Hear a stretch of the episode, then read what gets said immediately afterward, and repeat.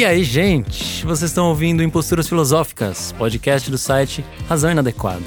E eu tô aqui com o meu científico amigo Rafael. e aí, como é que você tá? Oi pra todo mundo. Eu tô bem. Meu nome, como vocês já sabem, é Rafael também. Bom, antes de começar esse programa, eu gostaria de falar sobre mais uma dessas aulas de professores e professoras convidadas que a gente tem lá no site. A gente vai ter uma no próximo dia 27 de abril, uma quarta-feira, às 7 horas, com um professor que a gente gosta muito e que já veio neste podcast. A gente conversou com o André Martins no podcast 84, é isso? É isso. 84 foi super legal. Ele, ele manja muito de Spinoza, de Nietzsche, e a gente fez um programa falando sobre isso. E como tá terminando o curso de Spinoza como psicólogo, a gente convidou ele para fazer o fechamento do curso, para trazer, né, alguma outra coisa, tal.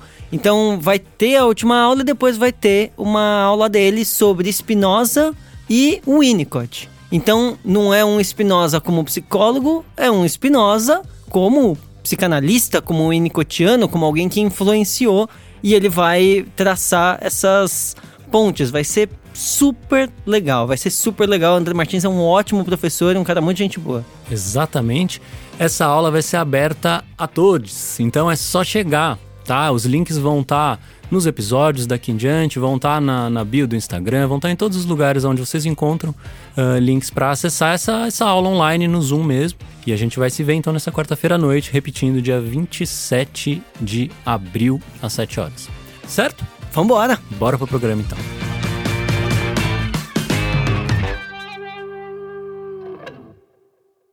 Nietzsche, ceticismo. A ciência nos mostrou que os sentimentos morais e a história são um erro. Um erro do qual talvez seja mais fácil acreditar, mas certamente um erro.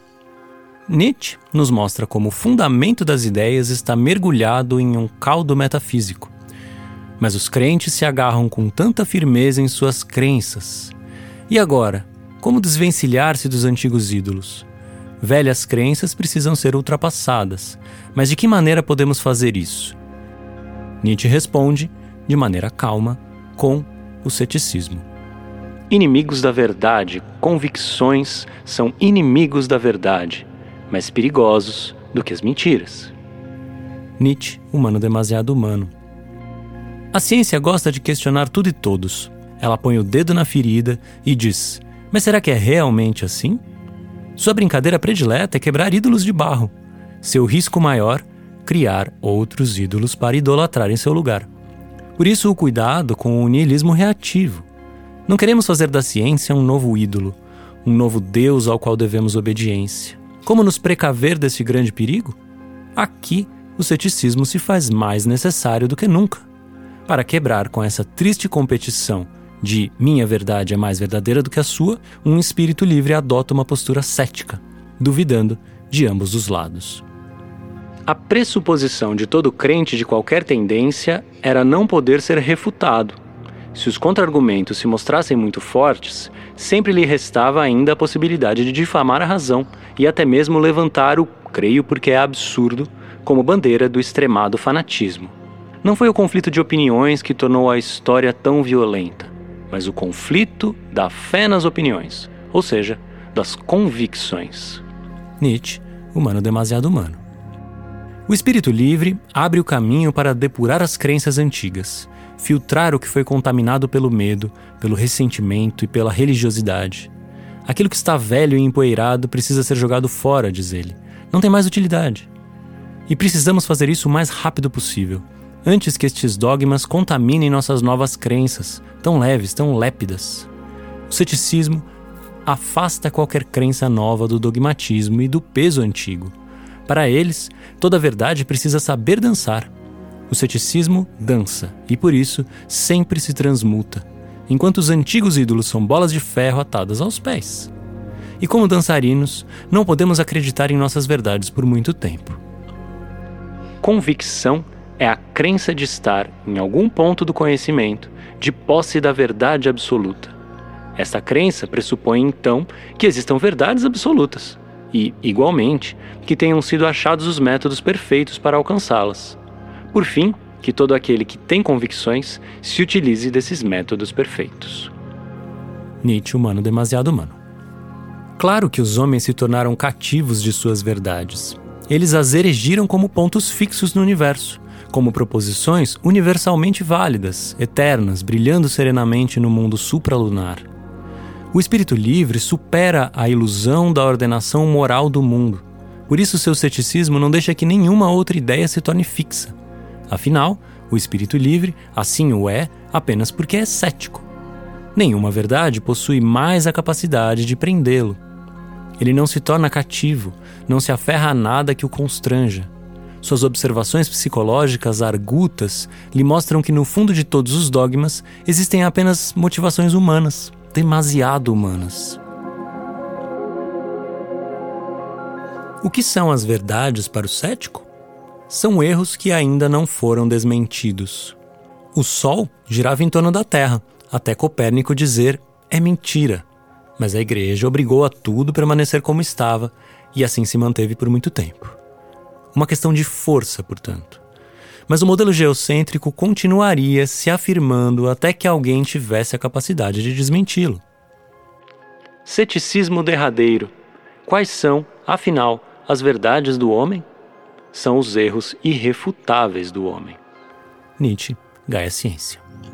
E qual é o prazer do cético? Ora, não poderia ser outro: desmascarar erros e ilusões. E mais, não se deixa seduzir nem mesmo por suas próprias crenças. Eis o que o cético percebe: o terreno sobre o qual se sustentam todos os ideais é movediço, e hoje essas crenças afundam, ameaçando levá-lo também. O espírito científico se mantém apenas porque o cético é a representação deste primeiro momento onde o homem aferra-se em seu não conhecimento. Ele não sabe mais o que sabe e está vacinado contra qualquer afirmação desastrada, precipitada. O que chamamos de mundo não passa de uma perspectiva, um modo de vida, uma maneira da vontade de potência se afirmar. Qual é a verdade? Ora, só podemos falar da verdade de cada um. Como cristãos se afirmam? É acreditando na Trindade, na transubstanciação? Ótimo, bom para eles. Como um espírito livre se afirma? Primeiramente negando tudo isso? Tudo bem, desde que cada um encontre um caminho, desde que cada um ache a sua maneira.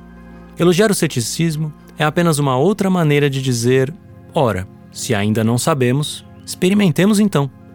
Da mesma forma que a serpente precisa mudar de pele, esta figura apresentada por Nietzsche pode mudar de opinião assim que for necessário, sem nostalgias, sem apegar-se aos antigos valores.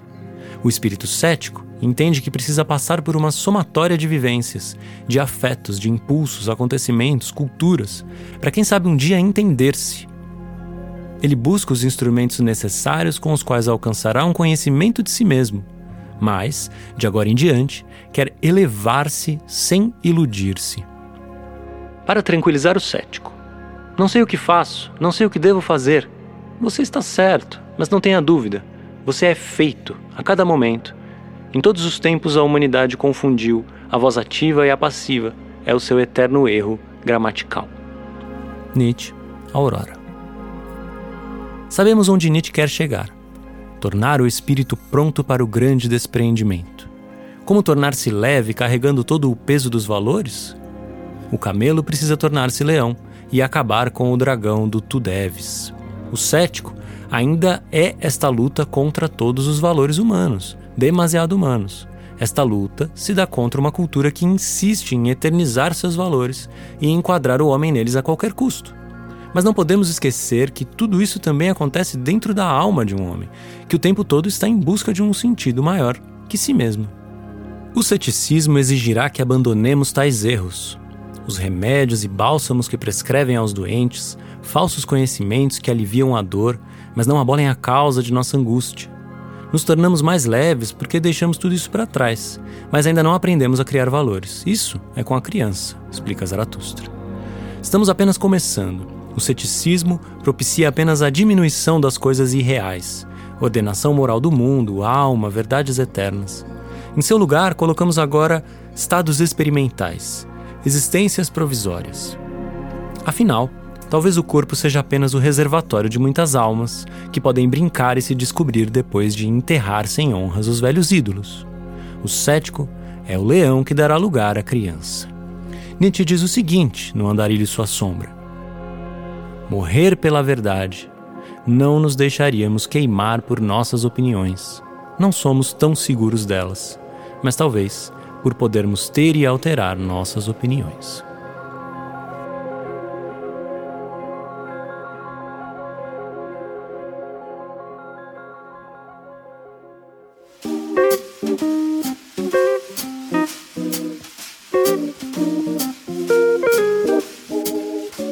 Imposturas Filosóficas, programa 161, ou centésimo sexagésimo primeiro. Assim fica mais bonito. Escolhemos um texto para dar continuidade à conversa da semana passada.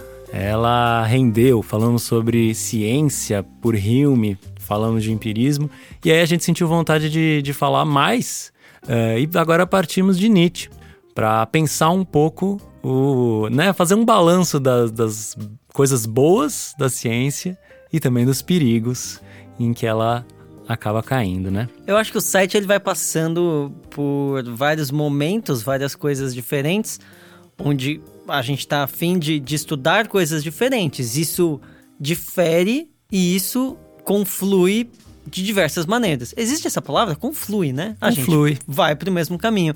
E eu e o Rafael, a gente tem estado muito próximo da ciência. Eu acho que toda, toda essa discussão de negacionismo, de vacina, de terra plana, essa porra toda, trouxe de novo essa questão da, da, da epistemologia, da ciência, do conhecimento, o que é conhecer, etc. Sim. E o Nietzsche fez esse movimento de aproximação da ciência também.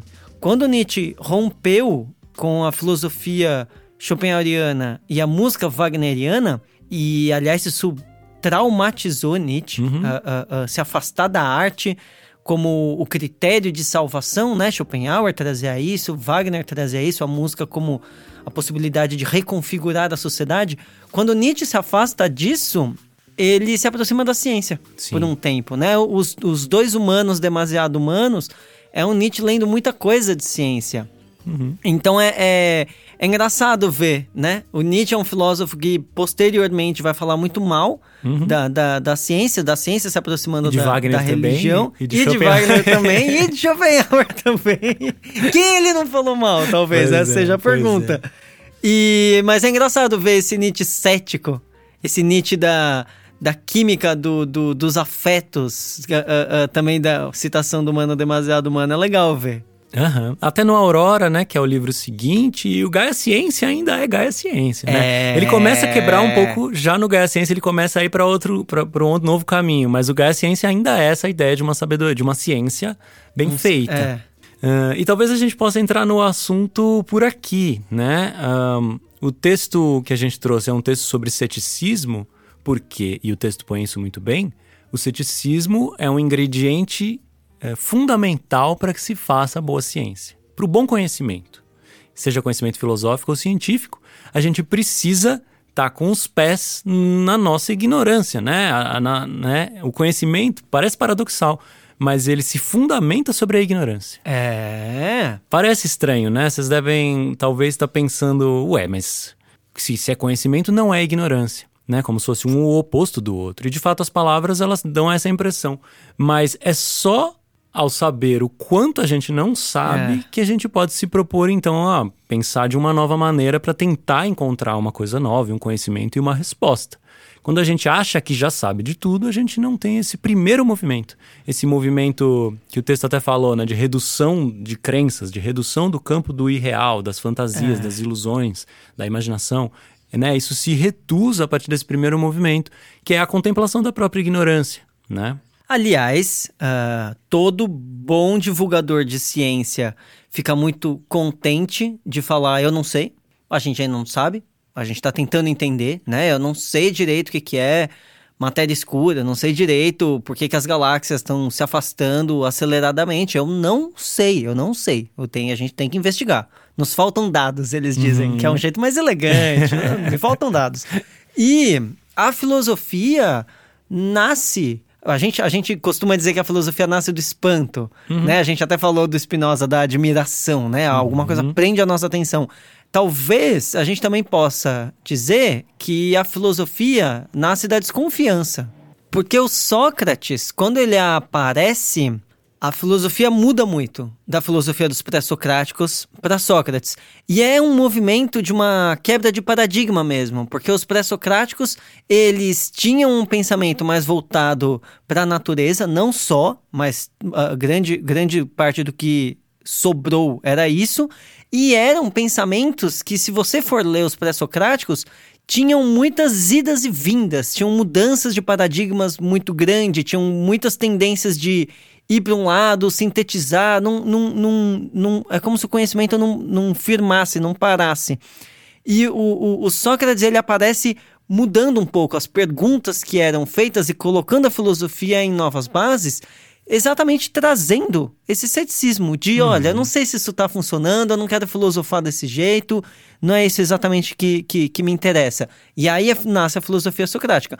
E a filosofia socrática está muito pautada no eu não sei. A gente uhum. precisa entender melhor, a gente precisa dar conta disso, não sabemos ainda. Exatamente. E a, a filosofia que vai colocar isso como o, a sua máxima principal é a filosofia cética. Perfeito. Né? Que são socráticos menores, que é, são continuadores, são né? Continuação subsequentes. É, eu, eu, eu, nem chamaria de socráticos menores, eu chamaria de. É, é, o Pirro de Elis, ele é. que é o pai do ceticismo, ele é contemporâneo de Aristóteles, ou seja, já está ali junto com Sócrates. Provavelmente conheceu, se não conheceu, conviveu com Aristóteles, ele acompanhava Alexandre o Grande na mesma corte que o uhum. Aristóteles. Então eles eram ali, eles eh, são filosofias que nasceram contemporaneamente, né? É. Uh, mas sim, nesse sentido de que ficaram ali perto dos, foram influenciados por Sócrates e ficaram ali é, perto estão embaixo de um, um guarda-chuva, é, né? do mesmo guarda-chuva. E, e o ceticismo então é essa escola da Grécia antiga, né? Ceticismo vem de skepsis, que é investigação, pensar a respeito, buscar, investigar né? E se funda com uma escola que, apesar de da gente não conhecer tanto, talvez seja a que a gente menos conhece, é uma escola que vai longe, vai ter várias transformações e vai estar sempre andando perto do platonismo. Isso é curioso, né? Isso é curioso. Uh, a, o ceticismo entra para dentro da academia de Platão depois que Platão morre. Uh, né? Então vão, vão chegar a ter, vai ter, vai ter ceticismo em várias épocas diferentes e com várias ideias diferentes, né? Uh, eu já acho que até mencionei em programas há pouco tempo atrás sobre conceitos que a gente usa hoje que nasceram dentro do, do ceticismo acadêmico, esse ceticismo próximo do platônico, que é o conceito de probabilidade. Né? Nasceu no ceticismo é, latino, romano, né? Do, do, falando da probabilis. Né? A gente não sabe, a gente sabe que existe alguma coisa, a gente sabe até que a gente se aproxima. A gente sabe que a gente não chega. Essa é a ideia. Essa é a ideia de probabilis. Né? Existem conhecimentos prováveis mas conhecimentos certos não existem. Isso está dentro da escola cética. E está influenciado pelo platonismo. Por quê? Por causa da cisão entre ideia e sensível. Né? O Platão fala, tem o um mundo das ideias, e a gente, só o sábio absoluto consegue contemplar essas ideias. Alguns vão falar, tá, Sócrates se pá viu alguma coisa, mas eu não vejo Platão. E aí? Esses vão ser os céticos acadêmicos que vão falar, olha, tô ligado, tem ideia mesmo. Só que a gente não vê. A gente não vê a ideia. A gente vê as coisas imitando essas ideias.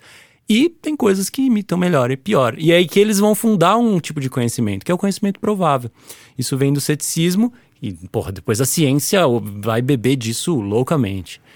Para falar um pouco mais ainda de, de ceticismo antigo, tem a, essa outra vertente que nasce com o Pirro, chega no, no na, em Roma por via do sexto empírico, que hum. é um hum. médico. Hum. E ele quer hum. aplicar a dúvida as escolas médicas que diziam deter é, o, o, texto fala né, de remédios, né, remédios absurdos para os humores, né, as coisas malucas, as teorias doidas que, que, que a medicina antiga colocava. E o sexto empírico era um médico que participava da escola empírica e que vai resumir tudo que foi o ceticismo antigo para praticar uma medicina nova. Uma, uma medicina que leva a ideia de diagnóstico a sério. Diagnóstico desde Hipócrates, é a ideia de conhecimento pela observação. Só isso. Eu conheço pela observação, isso é diagnóstico. Né? Diagnose. Diagnose, gnose, conhecimento. Dia de conciliar as observações, de conciliar os fenômenos. O sexto empírico vai resumir todo o ceticismo antigo e levar daí para uma nova linha. Ou seja, o que eu quero dizer é, o ceticismo tem muitas vertentes, ele foi muito menos estudado do que as outras filosofias antigas, mas chega em autores que a gente adora. Uhum. Voltaire, Hume, Nietzsche, né?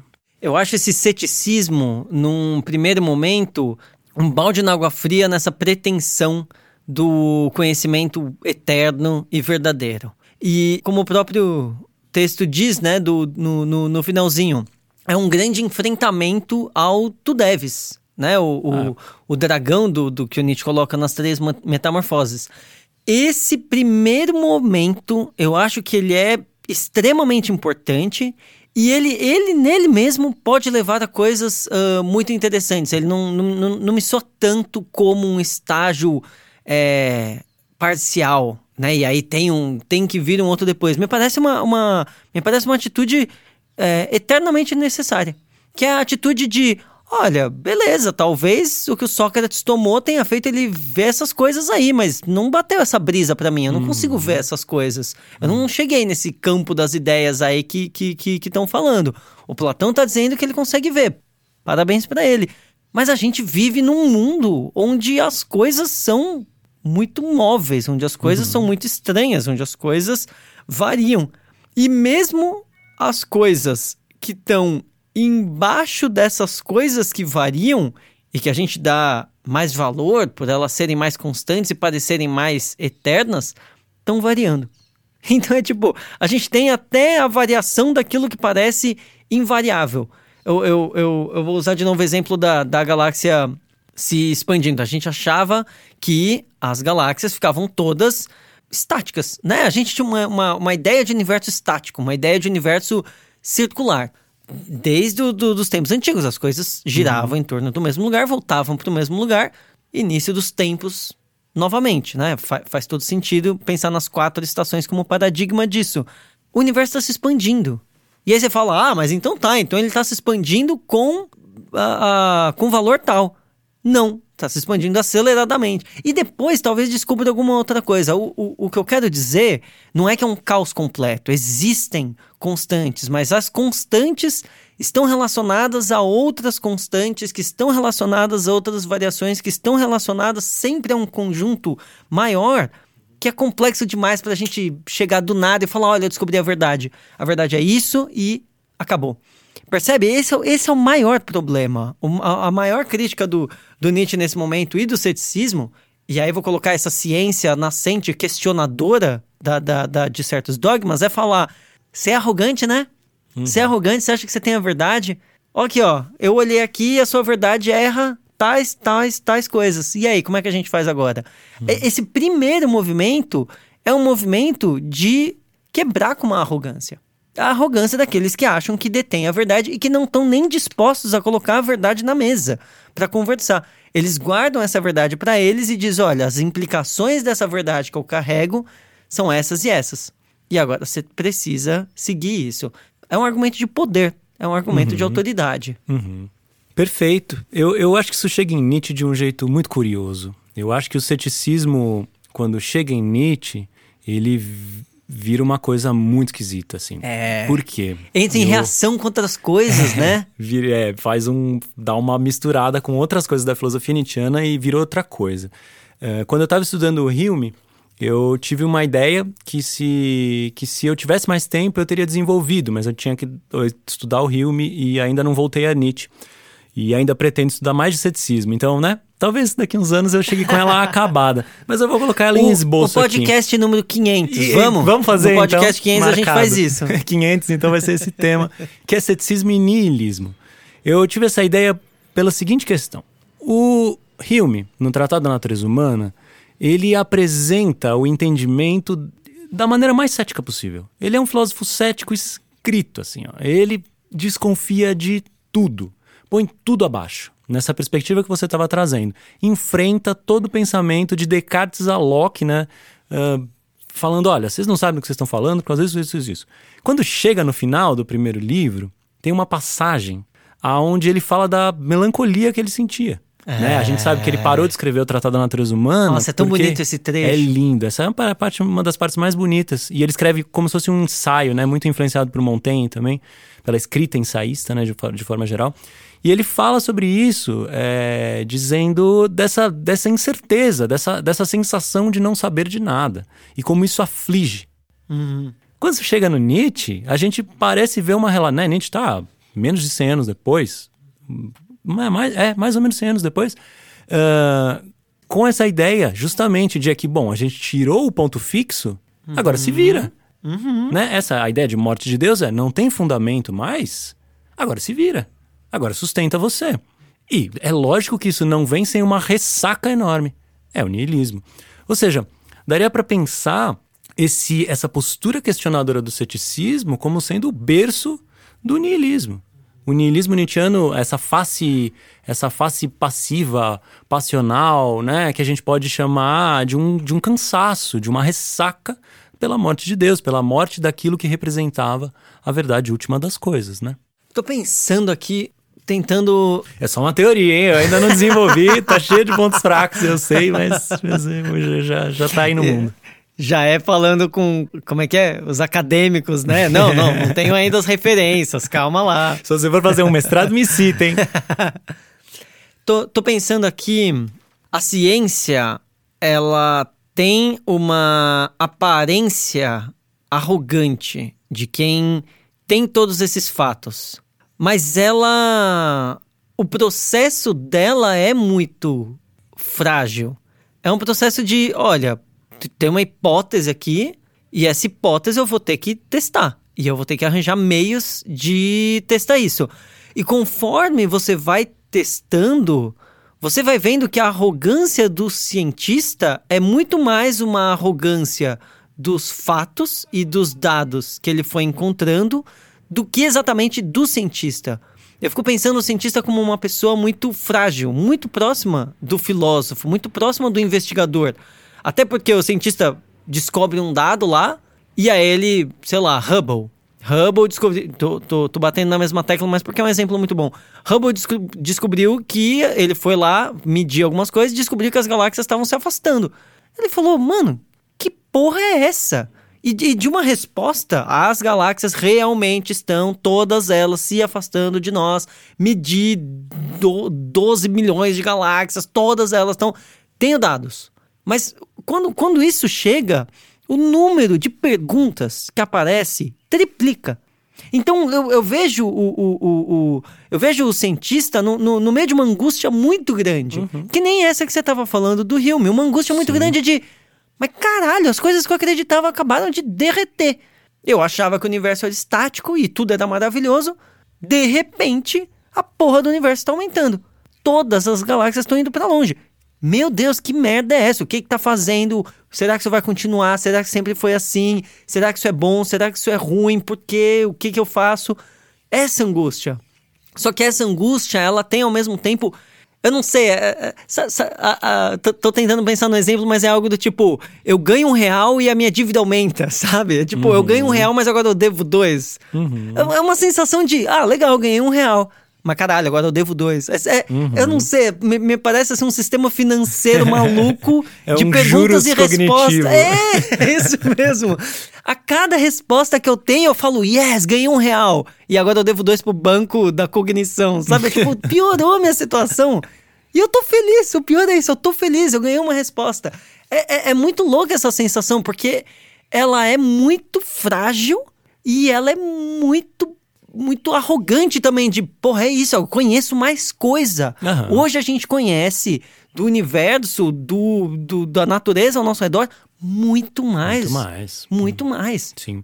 É, para fazer uma analogia da, dessa ideia que você trouxe, é como se você estivesse num labirinto procurando uma porta de saída. E aí você acha a porta e fala, pô, é isso. Legal, fiquei feliz. Achei. Achei. Você abre a porta e dá em outro labirinto. e aí você fala, ok. É isso. Embaixo da caverna tem é, outra caverna. Para citar o Nietzsche na fonte mesmo, falando da. É. da zoando o mito de, de, da caverna de Platão. E, e, é um pouco isso, assim. O campo do conhecimento, ele não é só um campo inesgotável porque o universo é infinitamente maior do que a gente. Uh, os, os céticos vão colocar que o campo do conhecimento ele é inesgotável porque os fenômenos não param de chegar. Você não para o mundo para conhecer ele. Aliás, esse é, o esse é o problema. Às vezes a ciência não consegue dar conta de um objeto porque ela precisa estacionar ele para entender. E aí, ok, ela entende melhor aquilo. Mas de repente, olha ali, já chegou um outro problema por causa de outra coisa, entendeu? Exatamente. Então, a gente falou na semana passada, o problema da ciência, para Hume, né? O problema da ciência é o conhecimento num mundo muito inconstante. Inconstante no sentido de variável. Por mais que a gente encontre constâncias, a nossa capacidade de colocar essas constâncias na vida mesmo, aí é, são muito, muito pequenas, né? Uh, uh, e a gente pode ficar num campo mais rigoroso e científico e falar: não, eu sei a velocidade da luz. Mas quando você chega na vida, vai pra política, vai pra ética, vai pro comportamento humano. Aí ferrou, aí entendeu? complica, é? Aí complica pra caramba. Então, por mais que a gente, através de um método, alcance maior pro probabilidade e constância, é através desse método. E esse método não vale para tudo.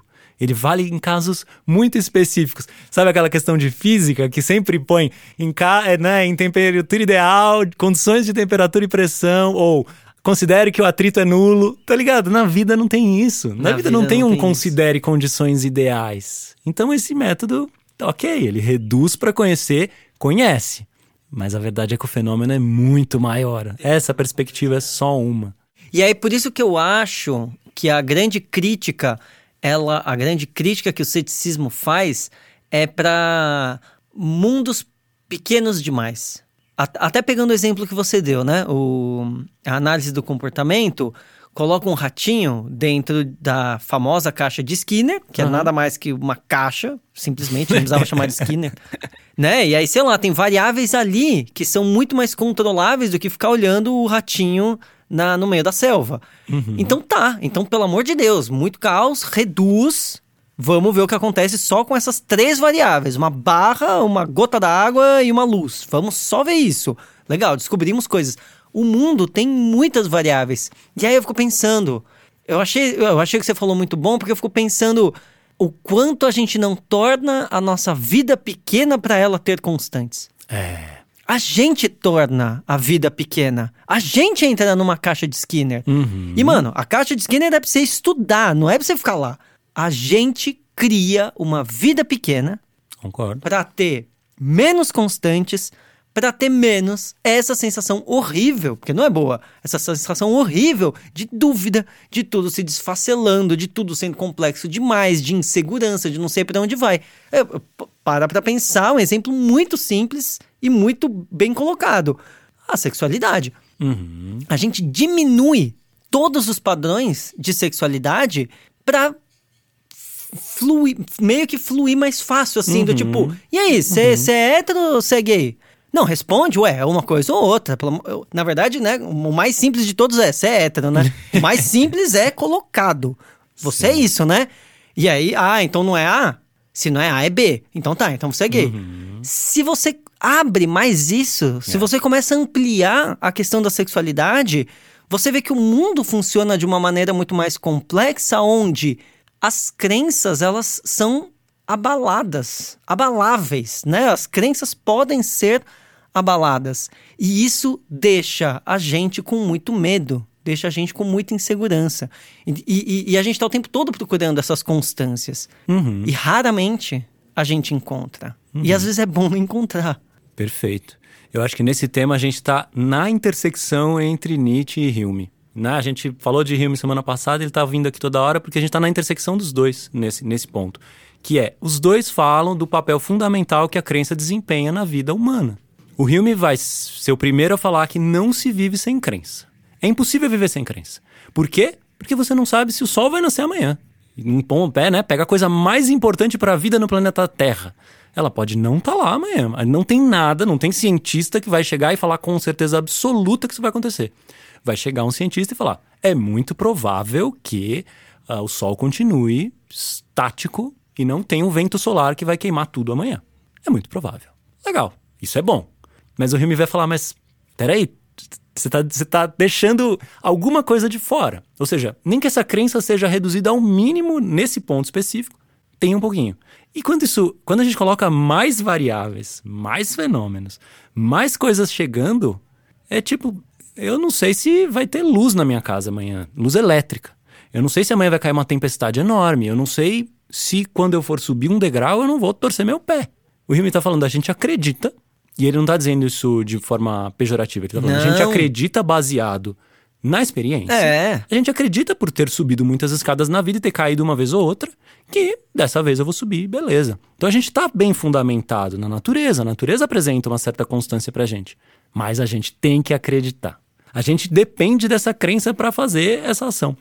E aí eu acho que Nietzsche, já muito, é, né, muito mais avançada a discussão no sentido dos valores propriamente dito, que é o tema dele por excelência, vai chegar ainda mais nisso que você estava falando, que é ele, ele fala no Além do Bem e do Mal, ele fala nossos filósofos, qual vai ser a relação deles com a verdade?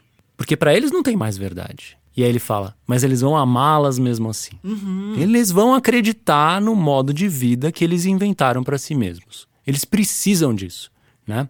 E aí eu, eu, eu chego nisso porque você falou, a gente precisa reduzir coisas. E a gente precisa. A gente não dá conta de, de levar tudo que a gente. eh, todas as nossas dúvidas e exercer essa dúvida em todos os campos. Então a gente. Tem coisas que a gente só acredita. Tem coisas que a gente exerce o nosso papel de crentes. né, Com não relação... dá pra questionar tudo. Não né? dá. É, é até escolha um pouco as suas batalhas, né? Exato, exato. Agora, acreditar facilmente em tudo, esse é, o, esse é um grande problema e não vai deixar de ser. Né? Você trouxe um exemplo da sexualidade, que é o que hoje, no nosso tempo, é uma questão fundamental, eu acho. Ah, e tem outros. Tem outras crenças que hoje a gente não suporta mais, né? Anti-vacina. É tipo, essa crença não pode se sustentar. Porque é uma questão de saúde pública. É uma questão que envolve a minha saúde, a sua saúde, a saúde de todo mundo. Não pode se sustentar. Então a gente escolhe essas batalhas no que é que é permitido acreditar ou não. Quando uma pessoa acredita ah, em uma mensagem que ela recebeu, né? Ela sentiu alguma coisa, ela viu uma, uma coisa escrita num momento em que ela precisava ver. Eu não questiono, eu falo, pô, que legal, essa experiência aí é interessante, faz sentido pra você? Porra, que doido, né? Você precisava ouvir isso e tal pessoa te falou, legal. Não tem problema, não é uma crença que eu vou, sabe, chegar com o pé na porta falando, ah, você não tem base científica. Ah, pelo amor de Deus, não é, não é aí o papel que eu acho que deve se exercer esse, esse questionamento, né? Parece aquele pensamento das exceções, do tipo, é, porque o meu tio não tomou vacina, e aí ele comeu É. um pudim e melhorou. É tipo, meu irmão, que, qual, qual é o raciocínio? O que, que você tá trazendo pra conversa pra conseguir fazer um raciocínio desse? Será que você não tá enxugando demais? Será que você não tá trazendo selecionado de um jeito estranho demais? A gente precisa a- abrir um pouco mais isso pra entender melhor. E aí o, o, o, Nietzsche fala algo pra mim que eu acho que, que descreve muito bem o, o, o, que a gente tá, tá conversando. Que tá no, no, no- no texto mesmo, que é uma citação. Ele fala: A verdade são os erros que ainda não foram desmentidos. Uhum. Que, aliás, né, abraços pro Popper, né? Que, que, que é exatamente isso. A falsificabilidade, a falseabilidade que o Popper traz é exatamente isso. É, eu, eu, eu, eu abominei a ideia de uma crença irrefutável de uma verdade eterna. Eu abomino. A- acabou. Mas eu ainda tenho, eu ainda carrego certas crenças e certas verdades que eu olho para o mundo e isso organiza, estrutura de alguma maneira o meu mundo. Quando eu começo a ver que essas crenças são falseáveis, falseáveis. Eu viro e falo, olha, vai acontecer isso. Não acontece. Eu viro e falo, olha, quando acontece isso, acontece aquilo. Não acontece. Olha, isso funciona assim. Não funcionou. Quando eu vejo que essas crenças começam a ser falseáveis, eu começo a procurar por outras crenças que fazem mais sentido. A gente está num campo que não é mais o campo de o meu livro é o sagrado, é irrefutável, a minha verdade é a que deve ser seguida. A gente está num campo que a gente começa a se aproximar de uma pragmática, de como é que flui isso? Como é que flui a vida de quem acredita nisso? Essas explicações que a gente dá para o mundo, como é que elas se constroem? Como é que elas nos beneficiam? Como é que elas se articulam? E aí a gente vê o, o, o quanto essas verdades elas se tornam mais, mais arejadas, mais, mais abertas, mais propostas ao, ao, ao diálogo, né? É diferente de falar catolicismo tá certo e xamanismo tá errado. A gente começa a pensar em termos muito mais de tá, mas vamos olhar, vamos olhar para isso uhum. no mundo, vamos olhar, ah, tropeço dez vezes. Pô, tá funcionando muito mal essa crença. Uhum. Tanto na ciência, quanto na filosofia, quanto na cultura, Sim. quanto na religião, quanto em qualquer lugar. Tá tropeçando muito, tá estranho, não tá fluindo. É, é tipo, voltando pra sexualidade, é tipo uma posição sexual que não flui. Você tá lá e você fala, ai não, sei lá, preferia ir fazer outra coisa. Uhum. Não tá fluindo. Uhum. Vamos, essa, essa posição sexual foi falseada, não tá dando uhum. certo nesse momento. Vamos pegar uma outra, vamos fazer isso funcionar de um, de um outro jeito. Percebe como, como a gente. A verdade deixa de ser algo tão sagrado e ela uhum. passa a ser algo do, do, trato humano. A gente está cuidando disso, a gente está levando isso. A gente se responsabiliza por isso de uma maneira mais cuidadosa. Total. Eu acho que então aqui a questão para esses autores que a gente trouxe é a ideia de crença justificada. Boa. Né? Que é o que você tá, exatamente o que você está dizendo, é, sintetizado numa frase. A capacidade de síntese. É, é isso. É, isso. é, é algo que eu admiro. A gente precisa precisa justificar as crenças. Se a gente depende delas, então, cara, eu não quero acreditar em qualquer coisa. Eu não quero acreditar na primeira coisa que chegar no meu WhatsApp. Eu não quero. Quando alguém me mandar um WhatsApp com alguma notícia absurda, a primeira coisa que eu vou fazer é olhar com calma o, da onde veio, o que um outro lugar completamente diferente daquele está dizendo e procurar e checar. Porque eu não quero acreditar em qualquer bobagem. Isso no nível mais básico. E isso é o, esse nível básico é o que a gente mais está precisando Porra, atualmente. Esse nível básico já não teria ajudado tanto Nossa. na eleição passada. É, que, que ajude nessa, é, né? Basicamente estaríamos muito melhor se, se tivéssemos esse nível básico de desconfiança. Mas até níveis maiores. Quando alguém me, né, quando eu vou em um médico e ele oferece uma explicação para o que eu estou sentindo e aquela explicação não faz sentido, a minha obrigação é tensionar aquilo.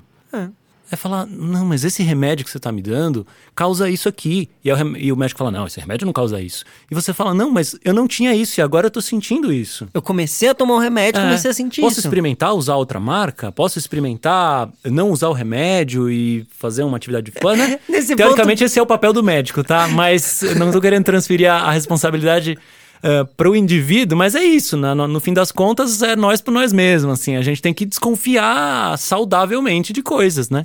Nesse ponto, o psiquiatra é legal, né? Porque eles não têm a mínima ideia do que eles estão fazendo. tipo, ah, eu comecei a tomar isso e vi gnomos. O médico fica, ah, é? Caralho! Pô, nossa, nenhum paciente meu tem isso. Ele acredita, ele, ele acredita, porque ele não sabe. Falou, não, vou te dar um outro aqui, vamos ver se você para de ver gnomo, pelo amor de Deus. Ele não tem a mínima ideia.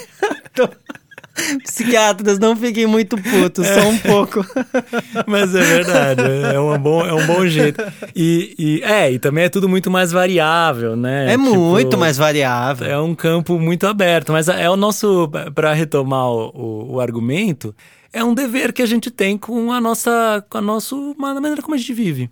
É desconfiar de forma saudável, é claro, uh, daquilo que se apresenta como um fato né? E aqui a gente chega, eu estava aguardando isso para a conclusão. Vamos! Que é, não, não sei se, é, é um assunto polêmico. Aquela frase do Nietzsche talvez seja a mais mal usada do, do Nietzsche, assim, né? Acho que num, num, agora eu não lembro de, de, de nenhuma outra que seja tão mal usada quanto essa, mas aquela frase que diz não há fatos, somente interpretações, levou a uma discussão que rachou a filosofia em né, novamente, né? Dizem que a pós-modernidade começa com Nietzsche e Hegel. Né? A, a ruptura, tá? Dependendo de, de para onde você está olhando, né? Se você está olhando um, para a filosofia alemã, você vai colocar Hegel. Se você está olhando para a filosofia francesa, você vai colocar Nietzsche. Inaugurou alguma coisa diferente na filosofia. Costumam se chamar de pós-modernidade e às vezes costumam se chamar de pós-verdade. Uhum. Essa é uma discussão muito complexa. Porque geralmente vão usar esses nomes para falar merda. Uhum. Geralmente vão falar que pós-verdade, então não tem verdade mais, então nada mais importa, puro relativismo, qualquer coisa, é, filosofia feita de qualquer jeito, escreve aí qualquer coisa e é filosofia. E quando você vai pegar os autores que supostamente estão dentro dessa linha, Deleuze, uhum. Foucault, né, pós-modernos, que o pessoal associa essa ideia de pós-verdade, eles estão muito preocupados com a ideia de verdade. Né? Eles estão muito preocupados, o Foucault, por exemplo, com a constituição de uma verdade. Como uma verdade se constitui como fato histórico? Né? Qual é o. O que ela põe em movimento para conseguir se justificar dessa forma? Ou seja, percebe como a gente caiu num buraco de repente a partir de uma ideia e que essa ideia é tão mais boa, sabe? Quando Nietzsche está falando não há fatos, somente interpretações, ele está dizendo que tudo que se apresenta como verdadeiro recebe múltiplas perspectivas. Uhum. Tudo, não há nada que não tenha múltiplas perspectivas. Tudo apresenta múltiplas perspectivas. Aliás, é, é, é lindo, a, a, até na, na ciência mais dura isso, isso é possível, né? uhum. né? Porque é lindo aquelas fotos do Sol, por exemplo, por espectros eletromagnéticos diferentes, ah, é. né? Como que é o Sol visto pelo, pela luz ultravioleta, como que é o Sol visto pela luz infravermelha. O, o objeto se apresenta de maneiras múltiplas e a gente capta essas coisas de uhum. maneiras múltiplas. Por isso que a ciência está o tempo todo reduzindo coisas para conseguir entender as variáveis. É. Porque quando a gente vai para o mundo, o mundo é muito grande, o mundo é muito complexo. Sabe um exemplo bom? Por que, que a gente vê a água de forma translúcida? Esse é um exemplo muito bom. E a resposta científica rigorosa é porque a gente evoluiu da água. Porque isso foi muito importante no desenvolvimento do olho e da visão, que começou uh, nas espécies aquáticas. Bom, toda a vida começou na água. Uhum. Isso era muito importante. Por que a gente vê o mercúrio e ele não é translúcido? Por que a gente vê a pedra, né? Um mineral qualquer e ele não é translúcido? Porque, porque tem luzes que atravessam tem a pedra. luzes que atravessam. Daria pra ver através da pedra. Exato. E se a gente tivesse nascido em outro ambiente, se a nossa espécie tivesse evoluído a partir de outro ambiente, talvez outra coisa fosse translúcida que não a água. Uhum. A gente, o nosso espectro de luz visível seria outro, uhum. a depender do ambiente. Ou seja, percebe como a gente está pisando em, um, em, uma areia movediça, que nem está no texto, né? O uhum. terreno das nossas certezas ele é movediço.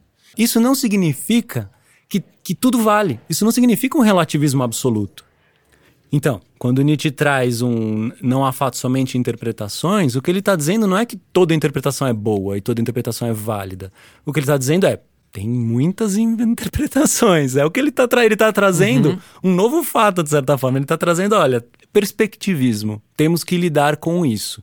Uh, mas isso não, não, não acaba com a discussão que foi feita em, em relação ao que é um bom valor, o que é uma boa crença, uhum. como é que a gente vive bem. Né? Toda essa discussão ainda está lá. Né? Como é que uma verdade se constitui? Quais são os critérios uh, interessantes de uhum. sentido e valor de uma verdade? Toda essa discussão está sendo feita. Uh, e aí não adianta você pegar a, fora, a, frase fora de contexto e usar ela para justificar antivacina, para justificar uhum. terraplanismo, para justificar supremacistas, né, de, de, toda, uhum. de toda forma. Assim, tipo, isso não faz o menor sentido, porque são crenças burras. Aí a gente volta num tema de programas atrás. Nossa, eu gostei muito do, do, do, do, que você falou, porque eu acho que essa frase realmente ela é muito mal utilizada. E eu, eu, eu fico pensando, a ciência, ela tem essa arrogância dos fatos que traz de novo essa ideia de verdades uh, objetivas, né? Tipo, isto é uma verdade. Cala a boca, isso é uma verdade, acabou. Mas, mas quando você fala desse perspectivismo da verdade, eu fico pensando como é bonito esses livros de divulgação científica que realmente apresenta o quanto a verdade se multiplica. E não do jeito tosco que a gente tá falando de, ah, eu acho que isso é sim, você acha que é não, e os dois são verdade. É tipo, a ciência, na sua busca contínua, de novo, as ETESes, né? A ciência, nessa uhum. inquisição contínua, ela vai trazendo cada vez mais verdades sobre mais coisas. Então, é, é, e, e, eu acho que é por isso que, que, que, se prolifera tanto, né? Por isso que tem tantos campos tão diferentes, trazendo múltiplas verdades diferentes. A gente sabe o que está acontecendo dentro do Sol e dentro da célula caralho, isso é do caralho. sabe? Sim. Isso é muito legal. São mais verdades. A ciência traz Sim. mais verdades. Aumenta o número de perspectivas do mundo. Muito diferente. E aí eu bato nessa tecla, porque não é. Não é sendo chato, é, é, é, é isso ainda é muito real. É muito diferente de quem acredita num único livro. É. Quem acredita que um único livro tem a verdade. É muito diferente. Então, não há fatos, há apenas perspectivas. Eu acho que a gente traz para essa ideia de ceticismo do, do, do Nietzsche e, e, e, e soma isso com a ciência de, nossa, continue investigando, uhum. que tá bom. investiga aí que eu tô gostando, sabe? Eu, eu, eu, fico bem feliz. Escrevam mais sobre as descobertas que vocês têm feito em Marte e no fundo do oceano, pelo amor de Deus. Perfeito. E, e vou trazer mais um exemplo de bom pensamento, de pensamento saudável, para a gente não ficar no campo da burrice. É o Nietzsche com o Eterno Retorno. A primeira coisa que ele tentou, né, nessa fase científica dele, Uh, ele queria justificar esse pensamento cientificamente. Foi a primeira, primeira tentativa dele, e isso durou anos, era de obsessão com a termodinâmica. cadernos, né, dele escrevendo. Obsessão com a termodinâmica. E a gente pode ver não só, não só uma inspiração da termodinâmica, mas heraclitiana, né? O Nietzsche adorava Heráclito e Heráclito falando do fogo que tudo consome e tudo retorna igual né? Que até os estoicos pegaram os depois. Os estoicos também têm, e, e, o conceito de eterno retorno vem dos estoicos, mas o Nietzsche, primeiro então, com a ciência que está nascendo no, no, século dele, né? O século XIX é o nascimento da termodinâmica, é, e ele está deslumbrado com a ideia de, de um universo uh, onde, de fato, a ideia do eterno retorno fosse explicável pela ciência. Então ele lê um autor, lê outro, busca, pesquisa, escreve, reescreve, e não funciona ele vê que a ideia é fraca. Ele tenta, tenta, tenta justificar o eterno, o eterno retorno de todas as coisas. Eternamente tentando e, justificar. E não consegue. Não ele rola. vê que tem lá uma galera da ciência que está falando, gente, não, não. A termodinâmica, a entropia faz mais sentido, é uma lei parece mais geral tal. Aí ele fala: quer saber? Foda-se. Foda-se. Vamos pensar o eterno retorno sem isso. Eu não quero fazer uma descoberta científica, não é isso que eu tô fazendo, é, é, outra coisa. E aí ele vai para o eterno retorno filosófico e ético, que é o pensamento do e se. E daí, e se? É. Me diz aí o que aconteceria com a sua vida se você pensasse que, ela, que você vai viver ela exatamente igual. A força da hipótese, nesse caso, ela é incrível. É, é, é. As mentiras são menos perigosas do que as convicções, né? Ninguém explode a cabeça do outro por causa de uma hipótese, uhum. mas alguém joga um avião num prédio por causa de uma crença muito grande, Sim, né? Põe perfeito. uma bomba em algum lugar. Então, é, é, é, eu acho que é esse o caminho. E a, a psicologia faz muito uso disso. É tipo, quanto uma metáfora, quanto uma hipótese pode ser muito forte para transformar a vida de uma, de uma pessoa. Então, não, não precisa vir um cientista falando: olha, só foi provado que você vai viver a sua vida exatamente igual, tá? Teoria científica do eterno retorno não precisa disso. Como uma hipótese, a gente já consegue experimentar coisas. Uhum. E, e, e, e, tá muito no, no, no, tá muito nesse campo que, que a gente está trazendo, que é vamos continuar investigando e abrindo esses mundos, porque isso é mais interessante. Isso traz perspectivas de vida mais interessantes. Eu não, tô, eu, não, eu não cheguei no fato científico. Eu quero continuar investigando, eu quero continuar criando hipóteses, eu quero continuar nesse movimento. Esse movimento aberto é muito legal. Uhum. Essa, essa é a grande questão, eu acho, para Nietzsche. Abrir esses mundos, né? Total. Eu acho que ele começa a se afastar da ciência e pensar a potência do falso. A partir do Gaia Ciência começa a rolar esse, esse, esse desvio. É... O, Nietzsche, o Nietzsche pensando, tá, o falso tem efeitos. Olha essa crença em um inferno, por exemplo. As pessoas acreditam uhum. que dependendo do que elas fizerem, elas vão ser julgadas por uma instância superior que vai mandar elas para um lugar horrível. Isso muda a vida, deixa a pessoa, né, na, na, nos termos nietzschianos, um cordeirinho doméstico, aceitando, né, obedecendo a qualquer coisa né? Para ganhar um lugar no céu, ou pelo menos para não ir, não ir para o inferno. E ele está falando: olha, se essa pessoa consegue usar a potência do falso para uma coisa tão ruim, bom, então por que, que a gente está jogando isso fora com o pensamento científico? Por que, que a gente está jogando as narrativas, a, a, os mitos, né? O Nietzsche adora a mitologia antiga grega. Por que, que a gente está jogando o pensamento criativo nesse sentido fora? A gente não pode virar ele para valores mais interessantes, para uma vida afirmativa? Né? É o que ele vai falar de, de estados experimentais da alma, né? É. E se a gente imaginasse, eu não, estou dizendo que é, e se a gente imaginasse? Não se afasta tanto da ciência. A, gente, a ciência está o tempo todo criando hipóteses, uhum. mas o Nietzsche aqui ele é filósofo, é. E se a gente pensasse tal coisa? E se a gente. E se isso fosse verdade? E se. Como, como seria? Né? E é, é não, não é. De novo, tomando cuidado para não cair num, num extremismo. Assim, eu, tinha, eu, tinha uma, eu tinha uma professora que ela falava e era muito engraçada, tipo, deixa a cabeça aberta né, para arejar os pensamentos, mas não deixa ela aberta demais para não cair o cérebro no chão também. Né? Não é pra você acreditar em qualquer merda. Mas também não acredite demais nas coisas que você acredite. É, é isso, assim. meio termo, meio termo aristotélico. Nesse caso foi perfeito.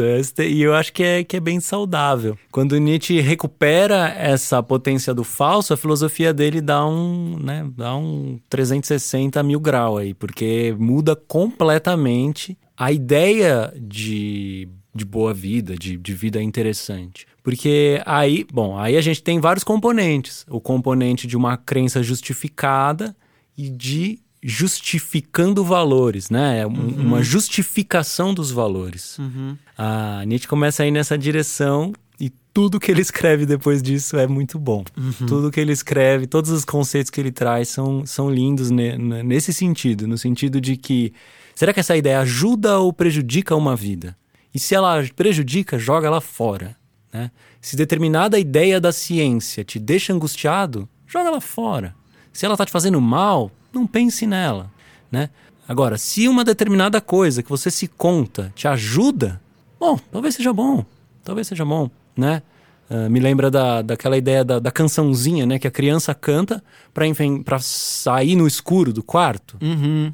Tá bom, você pode ligar a luz, explicar para ela e falar: Ó, oh, o monstro não tá aí, ele não existe. É, monstro, olha, monstro não existe. E ela vê um leão e fala, existe sim, tá ligado? Ela, como é que como você me prova? E aí você tenta provar, você fala, olha, não tem como, a casa tem um portão. E ela não vai entender esse jeito.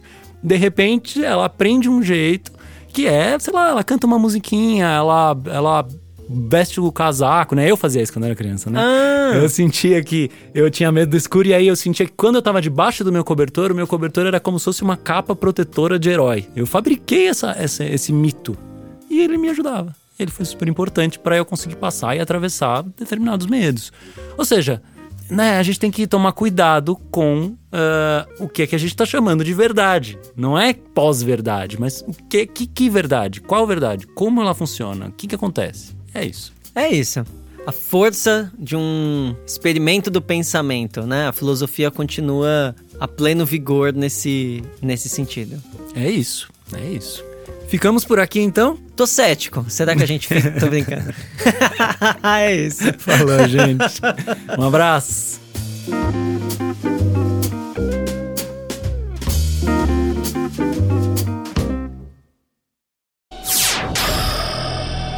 Semibreves, edição de podcast.